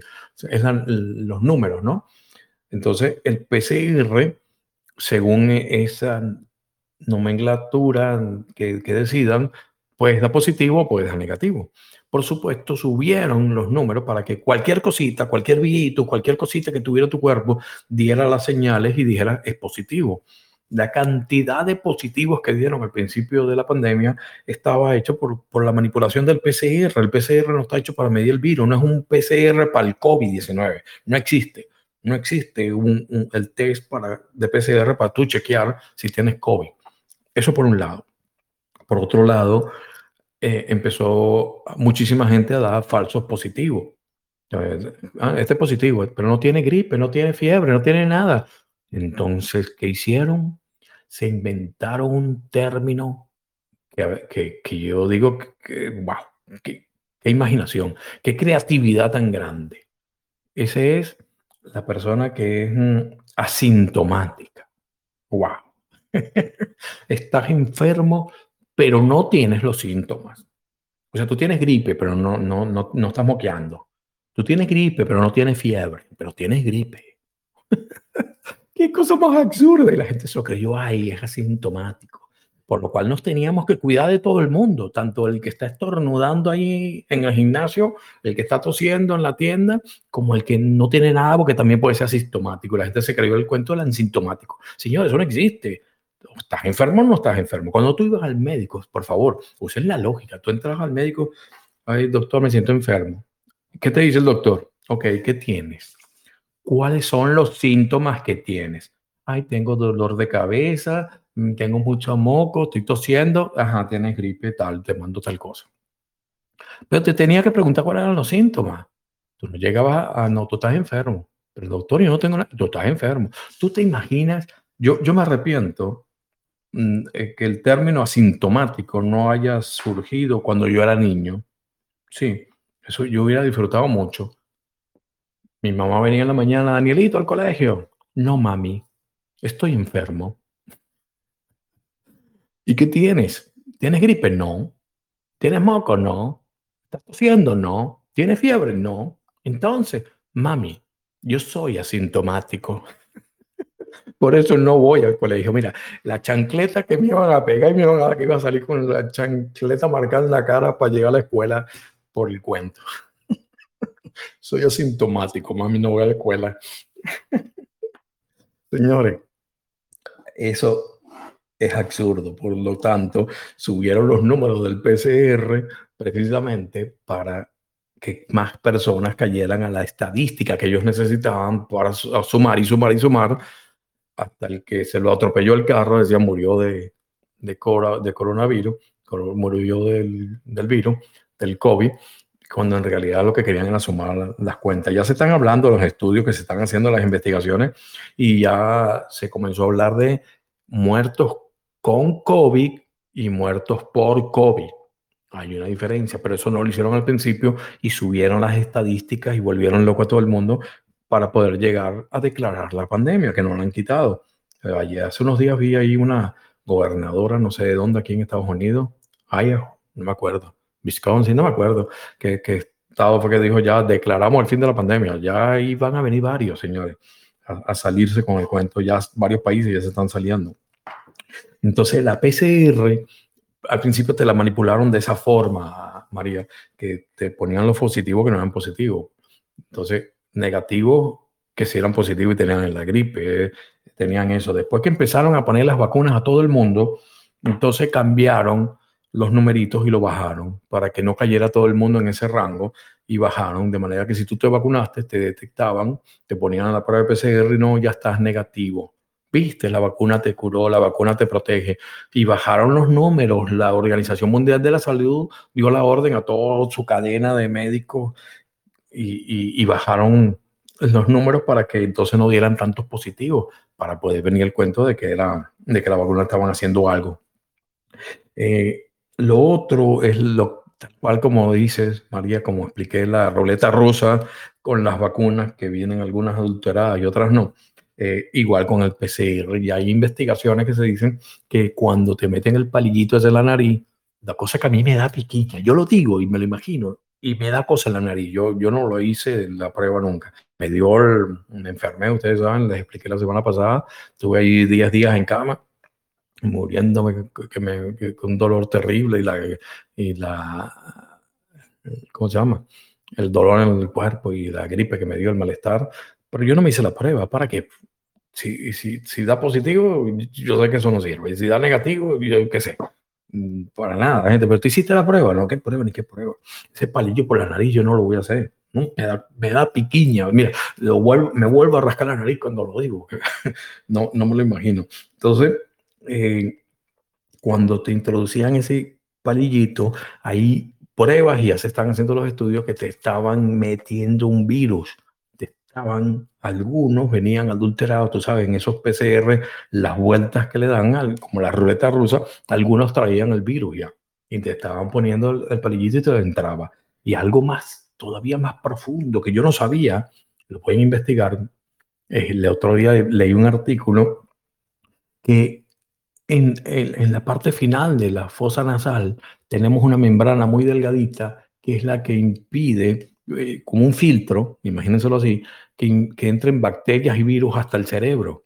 Y cuando te introducen ese palillito para hacerte la prueba, muchas veces le dan muy adentro y rompen esa membrana, por lo cual queda abierto el hueco de la fosa nasal que se conecta hacia arriba, hacia el cerebro, y puede entrar un virus, una bacteria hacia el cerebro. Y solo leí el otro día, imagínense todo lo que pasa. Por lo tanto, eh, ahí tú tienes la respuesta, María. Eh, definitivamente Si no es por una cosa, es por la otra que, que termina cayendo. Tú estás viviendo posiblemente, no lo digo, no lo confirmo, no lo aseguro, pero posiblemente tú sabes que puede ser que al hacerte eso, tanto una como la otra puede ser que te haya afectado, ¿ok? Te abro el micrófono para la parte final, María. Ahí lo tienes.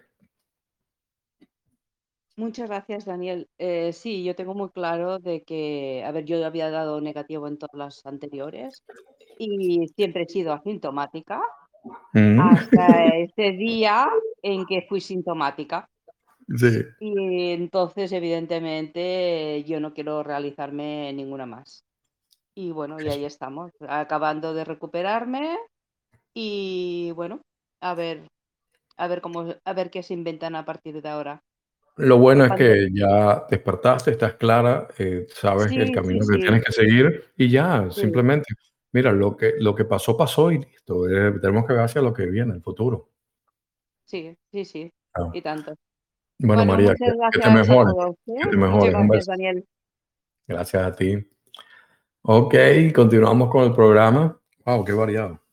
Pasamos por ahí, por donde asteroides, la NASA, eh, las cartas del tarot, almacenar comida, la Tercera Guerra Mundial, las vacunas del COVID, ah, todas las secuelas de la vacuna PCR, todo lo que hemos hablado, qué, qué divertido. Yo nunca pensé que me iba a enfrentar a un programa donde no iba a saber de qué iba a hablar, ni cuál era el tema. Y, porque yo siempre me he preparado y manejaba la información de lo que íbamos a hablar y todo. Pero de verdad que, que hace que el programa se haga más entretenido de esa forma. Bien, ya saben, señores, queda media hora de programa y no veo ninguna mano levantada. Estela Romero, ¿cómo estás? Creo que me dijiste que ibas a intervenir, me habías escrito. Vamos a ver, recuerden darle al botoncito para levantar la mano. Ajá, Estela. se, puse, se puse en aprieto. Ahí, ya, en público lo dijo Daniel, yo quería hablar, ahora tengo que hablar. Ya te abrí el micrófono, Estela, ¿cómo estás? Bienvenida, Estela. Dale al botoncito del micrófono para una sola vez y se abre el micrófono. Se activa. Ahora sí, ahora sí. ¿Qué tal, Daniel? Buenas tardes. Eh, bueno, una alegría escucharte de vuelta y, y bueno, eh, sé que últimamente estoy bastante silenciosa. Sí. Pero sí, sí, sí, sí, analizo las cosas, tanto de... Sí, los ánimos están como caldeados, ¿no? Para dar opiniones a veces. Sí, sí, sí, sí. Y bueno, acá en Argentina la verdad que no se puede ni hablar. Eh, yo que no soy vacunada, es como que te quieren tirar para un costado como que les vas a contagiar quién sabe qué cosa. Sí, yo creo, que yo creo que todos los que estamos en sintonía vamos a tener que hacer el club de los no vacunados. no, pero, pero, es divertido. Es divertido las redes, perdóname, Estela. Es divertido las redes sociales porque tú te das cuenta, por lo menos a lo mejor en tu casa, tu familia te ven como una loca, de, en tu barrio, tus amigos, pero te, te metes en una cosa como esta y te das cuenta que hay más personas que piensan como tú entonces, no te sientes tan sola, ¿no? No, seguro. Pero la verdad es que no, no me siento sola para nada. Eh, al contrario, después de un tiempo la gente viene y como a escondidas, escúchame, vos que no te vacunás y que no te vas a vacunar, entonces me vienen a preguntar cosas. Qué bueno. Sí. Eh, está bien, yo les doy una opinión si sé que no se vacunaron si sé que se vacunaron, prefiero no, no opinar para justamente no bajarles la, frecuencia, ¿no? Sí. Lo que, lo que yo decidí es no poner nada de los efectos secundarios. En ninguna de mis publicaciones he visto la gente que ha muerto, ni los casos de gente que ha muerto, los niños que están muriendo, nada de eso, porque no ayudas, no ayuda. Uno dice, ¿para qué lo vas a hacer si ya se vacunó? No sirve. No. Entonces yo por respeto a los oyentes que se vacunaron, yo simplemente opto por no compartir eso y no apoyo la, tampoco la imagen de, seguir dándole fuerza a eso, ¿no? No, no, no, para nada. bueno. Eh, por eso no, yo me mantengo al margen y bueno, cada quien que haga lo que resuena con, consigo mismo, ¿no? Claro. Eh, si sé que no se vacunaron y están con la duda, bueno, trato de, mm, de ayudar, desde lo poquitito que yo conozco. Claro. Eh, bueno, ahora, mi duda. El otro día estaba escuchando que, bueno, se necesitaban dadores de sangre para una persona, qué sé yo. Todo bien, pero ahí se me cruzó la duda. Digo, le voy a preguntar a Daniel la próxima vez a ver si él tiene idea, si sabe cómo funciona esto. Si alguien recibe sangre de una persona que fue vacunada, está recibiendo también el virus, ¿no? Ok. Eh, fíjate bien, cuando a ti te inyectan, tienes la posibilidad de que te estén inyectando una mm. vacuna que tienes el virus atenuado, que es un virus, un virus supuestamente más suave, para que tu cuerpo se prepare el sistema inmunológico para cuando venga el virus de verdad. ¿Ok? Como un entrenamiento preliminar, algo así. También tienes la otra vacuna que expliqué al principio, que es la que te inyectan y es tu cuerpo el que genera el virus, ¿no? Porque te ponen la, la esencia base, la, la, proteína espiga, y ahí inmediatamente se, con otras cosas que trae tu cuerpo, genera el virus internamente. Ahora bien, em, por supuesto, es, simple lógica a veces cuando pensamos, ¿no? Si eh, eh, el líquido que se mueve por todo el cuerpo, aparte de agua que tenemos en el cuerpo, que somos un 90% agua, es la sangre. La sangre está por todo el cuerpo. Si tú tienes una persona infectada de algo, por supuesto la sangre va a ser un mecanismo de contagio hacia otras personas, ¿no? Siempre ha sido así. Tú tienes un virus, una, una algo y, y, se tocan el, el, VIH, por ejemplo, el SIDA, ¿no? Sangre y sangre y ese contacto con una parte abierta tuya de una herida, por supuesto que se contagia. Por lo tanto, eh, yo me recuerdo a las personas que sufren de hepatitis. Hepatitis C no pueden donar sangre. Sí. ¿Por qué? Porque saben que iría inmediatamente, infectaría a otras personas. Por lo cual, si te inyectaron el virus o te dio el virus o eh, de alguna forma se generó esa proteína espiga que te hace, eh, por supuesto que la sangre va a ir o sea, para mí es simple lógica que si se va a ir una información hacia la otra persona que están donando. Yo me imagino que a las potes de sangre eso le harán los exámenes para saber si tiene o no tiene ahora el COVID para, para poder hacer la donación. Pero entramos a la cuestión de, de lo que hablamos antes, el PCR. ¿Cómo hacen la prueba? Que, que el virus no ha sido aislado, el virus no hay un, un test que tú digas, este es el test que detecta el COVID. No, entonces, ¿cómo te pueden decir que ese pote de sangre que te van a poner eh, eh, tiene o no tienes el virus, no? Es complicado. es complicado. Pero como se está haciendo bastante hincapié en que donen sangre, en que donen sangre, digo, ¿qué está pasando acá? Ah, bueno. Digo, voy a preguntarle a Daniel qué, qué opina él. Sí, y hay que tener cuidado porque esta gente se las ingenia de las mil y una formas. Tú no sabes si en ese, esa campaña que tú me comentas que está en Argentina, aquí en Estados Unidos no está, pero bueno, a veces uno va al cine y, te consigue los camiones para donar sangre y te dicen, te damos la entrada al cine gratis y donas sangre y cosas de esas. Pero es algo que hemos visto siempre. Pero ahorita esa campaña tan fuerte como me la estás comentando que está pasando en Argentina, entonces te lleva a pensar, ¿y qué pasa si esos pinchacitos que te están haciendo hay algo de virus? Sí, sí, sí. Y se están regando, y si están regando el virus a través de los donantes.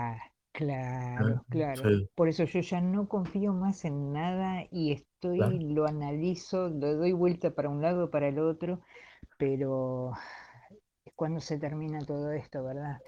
Estela, eh, a, veces, a veces, a veces, eh, lo que yo utilizo mucho para escribir mis artículos, que le llega a tantas personas y le, y le aclara la visión, el camino, es que yo utilizo mucho la reflexión, esa es mi herramienta, por eso escribí el libro El Poder de la Reflexión, pero yo utilizo también el sentido común y la lógica. A veces, cuando las cosas no son lógicas y, no tienen un sentido común, ah, ya empieza a mi ruido, ¿no? Entonces ahí, cuando a ti hay algo que no tiene lógica, simplemente tú apártate. Aquí hay algo que no tiene lógica no, no tiene sentido. No, a veces cosas como que las personas que se inyectaron y se pusieron el, la vacuna tienen que huirle a los que no nos hemos vacunado porque le podemos pegar el virus y la vacuna se la pusieron ellos para protegerse. Entonces, aquí hay algo absurdo.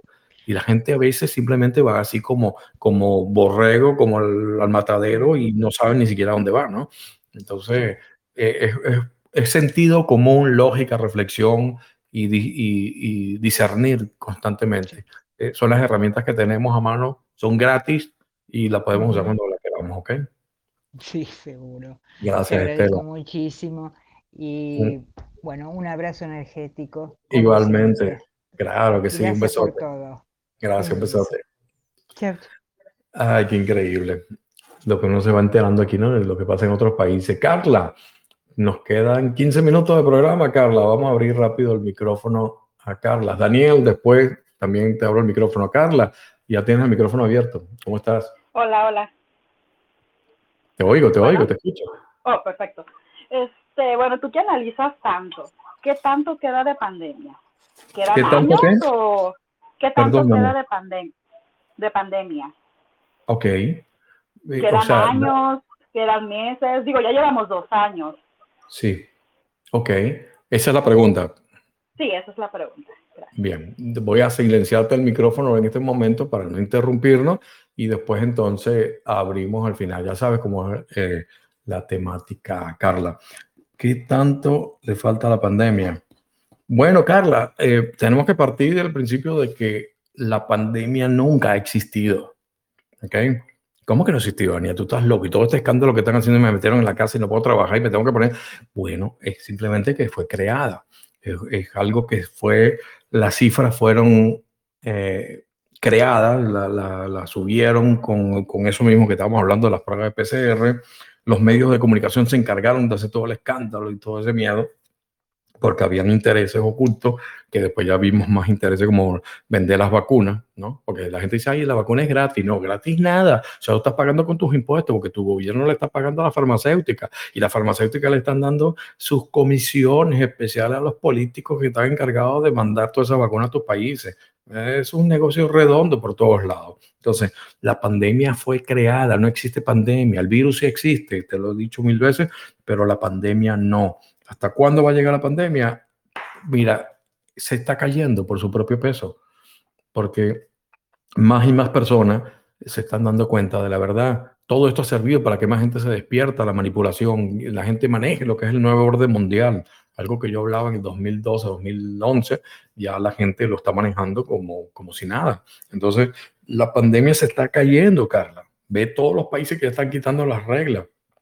Ahora, porque, porque está siendo muy evidente, ya se sabe que el virus fue creado en laboratorio, ya están saliendo las investigaciones que lo demuestran. Entonces se cae. Ahora, mi pregunta es, la, la pregunta sería, Carla, es, ¿con qué nos vienen ahora?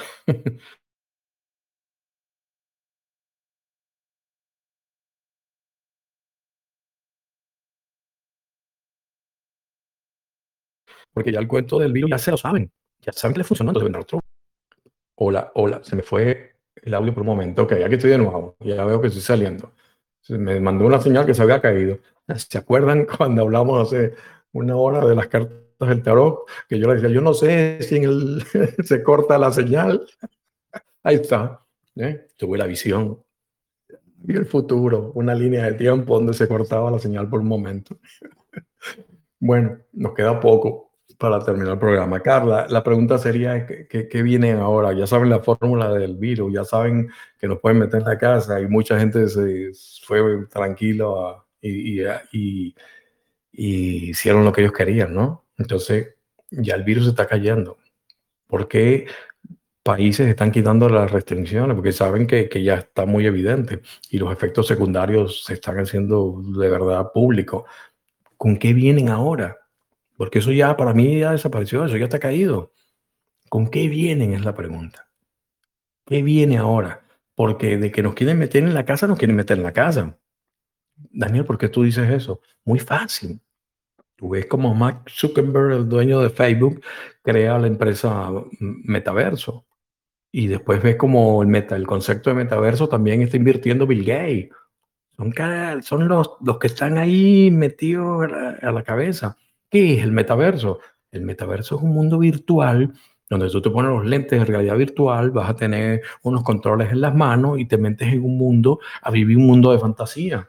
Y vas y, tú eres el rey del mambo en, en, el Miami virtual y bailas y tienes a todo el mundo ahí. Y tienes una vida que después te desconectas y es tu vida real, que estás en tu casa. ¿Por qué Mark Zuckerberg está invirtiendo en hacer oficinas virtuales para reunirse la gente en cualquier lugar del mundo desde su casa? Ellos saben a dónde vamos. Ellos saben que les interesa a tener, tener los esclavos controladitos en su casa y que sientan que son libres. Nada mejor que tener esclavos que crean que están libres, porque así no tienes que, que usar la fuerza. La pandemia se está terminando, Carla. El cuento, el cuento de la pandemia se está terminando. Ve, ve las noticias que yo coloco, todo lo que está pasando en el mundo y la protesta se está cayendo. La pregunta sería, ¿qué viene ahora? ¿Con qué nos van a atacar el asteroide? ¿Un ataque cibernético? la crisis económica que ya está encima, la alargaron un poquito nada más, no sabemos. Es simplemente es fluir y seguir eh, manteniendo la distancia de ese tipo de noticias. Vamos a ver, eh, quedan 10 minutos, Daniel. Te abro el micrófono, Tocayo, para que me hagas tu pregunta. ¿Cómo estás? Dale al botón al micrófono y se activa el micrófono. Ya tiene la autorización desde aquí, Daniel. Hola, Daniel. Buenas tardes. ¿Me escuchas?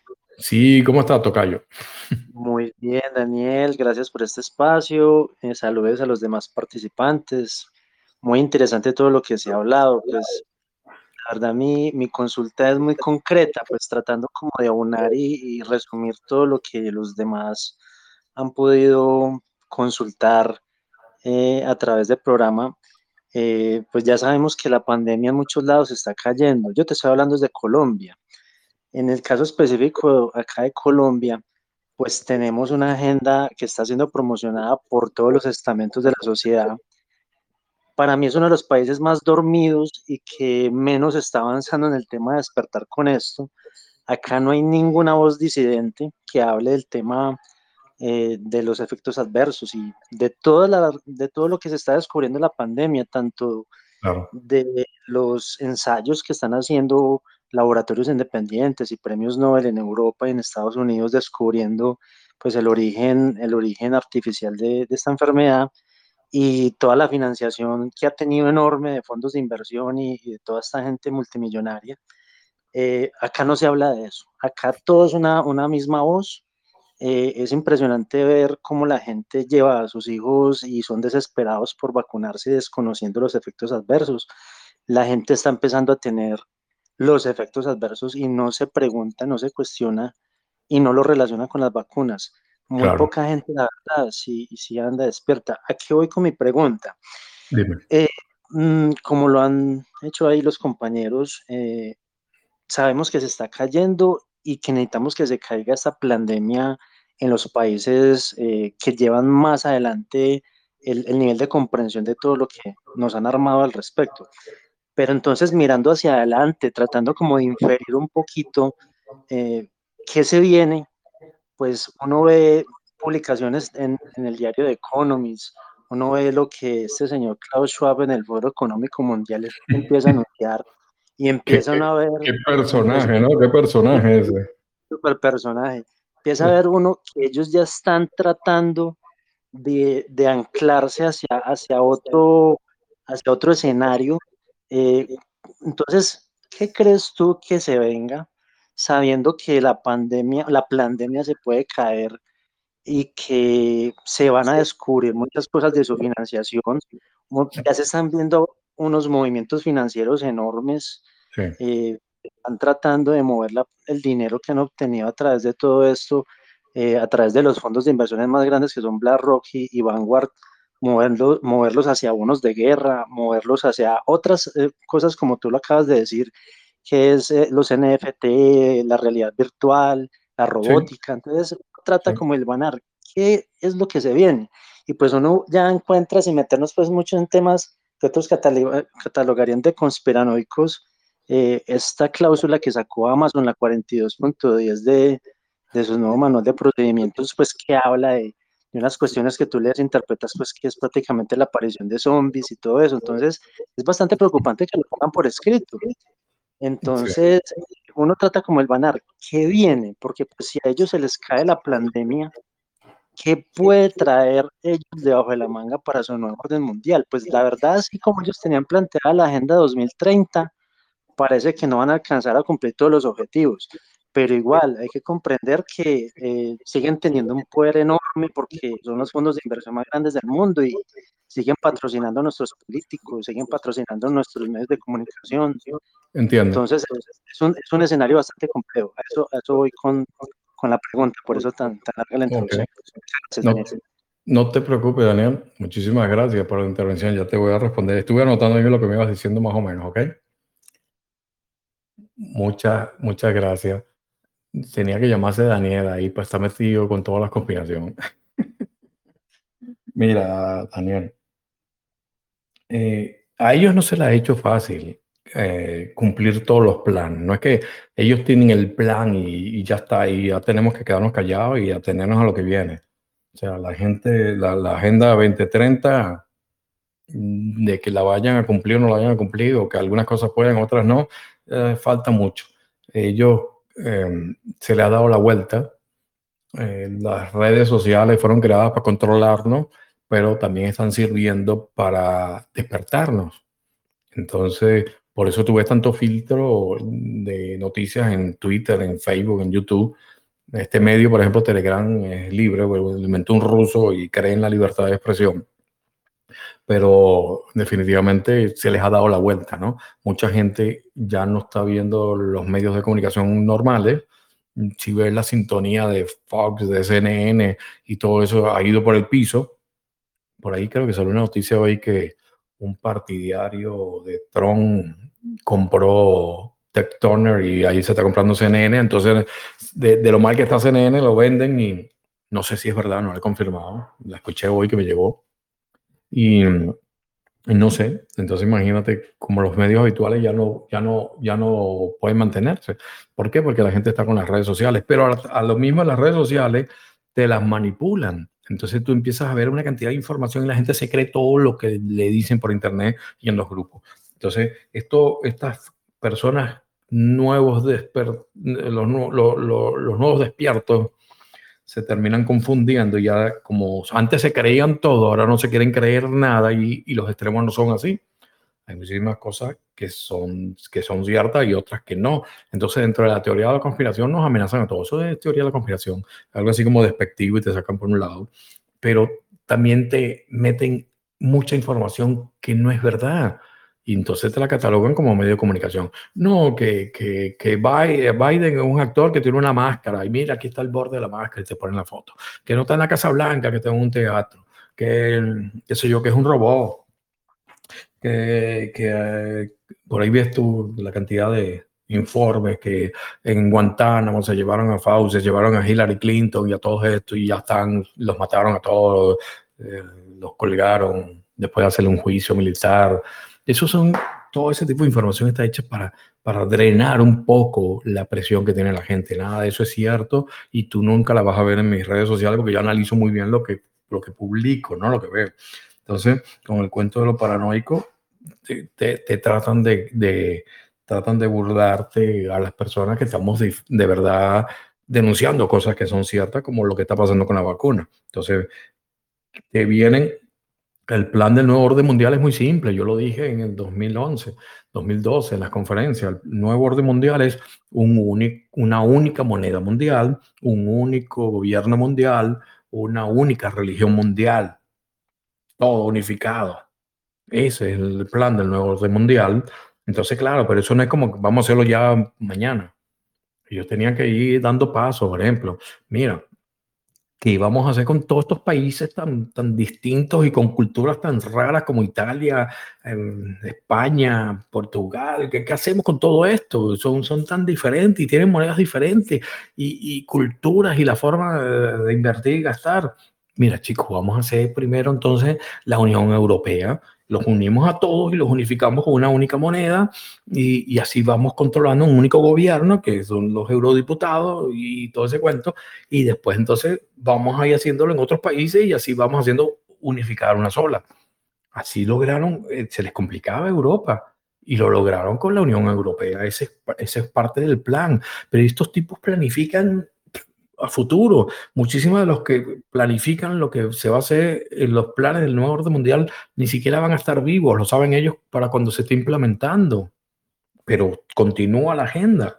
Entonces, eh, la, única religión mundial, ya tú ves como hay un templo ya que se está construyendo ahí con el Islam, el, católico y no sé qué otro, y ya se está haciendo un templo donde se está unificando y el Papa Francisco eh, está a la cabeza de, de, la unificación de las religiones.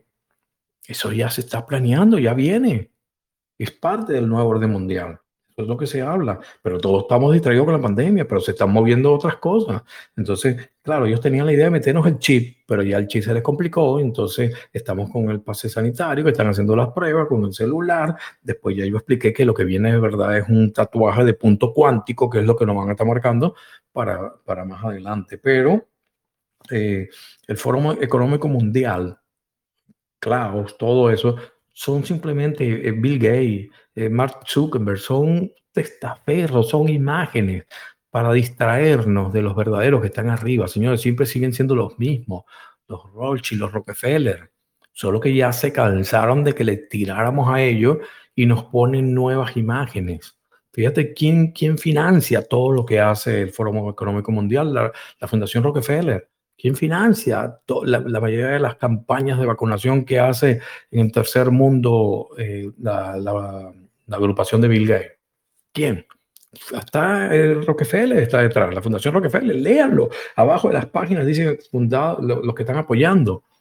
Son los mismos, solo que nos pusieron nuevas y caras para que le cayéramos a, a otros y, y descansar ellos. Pero, ¿cuál es el plan? Me pregunta Daniel mira Daniel, hay que, hay que ver por dónde van los tiros. Eh, por ahora todo parece que se está bajando lo de la pandemia, pero entonces nos pueden atacar uno. Eh, el cuento del, del, asteroide, mira, simplemente para, meternos miedo. Eh, yo lo veo más, el cuento de la guerra, esa tercera guerra mundial, nunca va a venir la tercera guerra mundial porque no hay nadie tan estúpido para estar disparando bombas atómicas que sabe que se mueren ellos y se acaba todo. yo creo que va hacia, primero la crisis económica, por supuesto, que eso ya está encima, la alargaron por estar imprimiendo más dinero de la nada, pero eh, alargaron la agonía, me refiero, porque de que cae, cae, pero tú sabes dónde puede venir algo. Yo sí creo que puede venir por ciberataques. Y entonces nos descontrolan todo, el sistema nuevamente se, cae, se cae por, por, por ciberataques a, a industrias clave y que se caigan muchas redes de las cuales dependemos. ¿Ok? Un ciberataque a la, industria de, la electricidad, a los bancos, a todo ese tipo de cosas. Por ahí puede venir eh, un, próximo, un, próximo intento para desequilibrarnos. Pero la fórmula del virus la tienen bajo la manga. Fíjate que te sacan diferentes versiones, el beta, el delta, el gamma, todo lo que quieras. Señores, Gracias a todos por haber asistido al programa, al llamado. Somos más de 20 personas en este momento en vivo y más todos los que van a escuchar la grabación. De verdad, eh, les agradezco que estén ahí presentes toda la semana, porque sin ustedes yo no podría hacer nada. Y lo que yo creo que es mi misión de vida, definitivamente no la podría hacer si no es porque ustedes están ahí escuchando, leyendo lo que yo publico, lo que yo voy diciendo. Espero que todo lo que hablé hoy de alguna forma les haya servido como una lucecita en el camino. Está basado siempre en mi experiencia personal, en mis creencias, en mis investigaciones, en mis estudios, todo lo que les estuve diciendo. Pero recuerden, hay que fluir, hay que llevar la vida tranquilo. Y muchísimas gracias. Espero que pasen una excelente semana y les envío un súper abrazo energético a todos ustedes. Muchas gracias. Quien les habló, Daniel López de Medrano.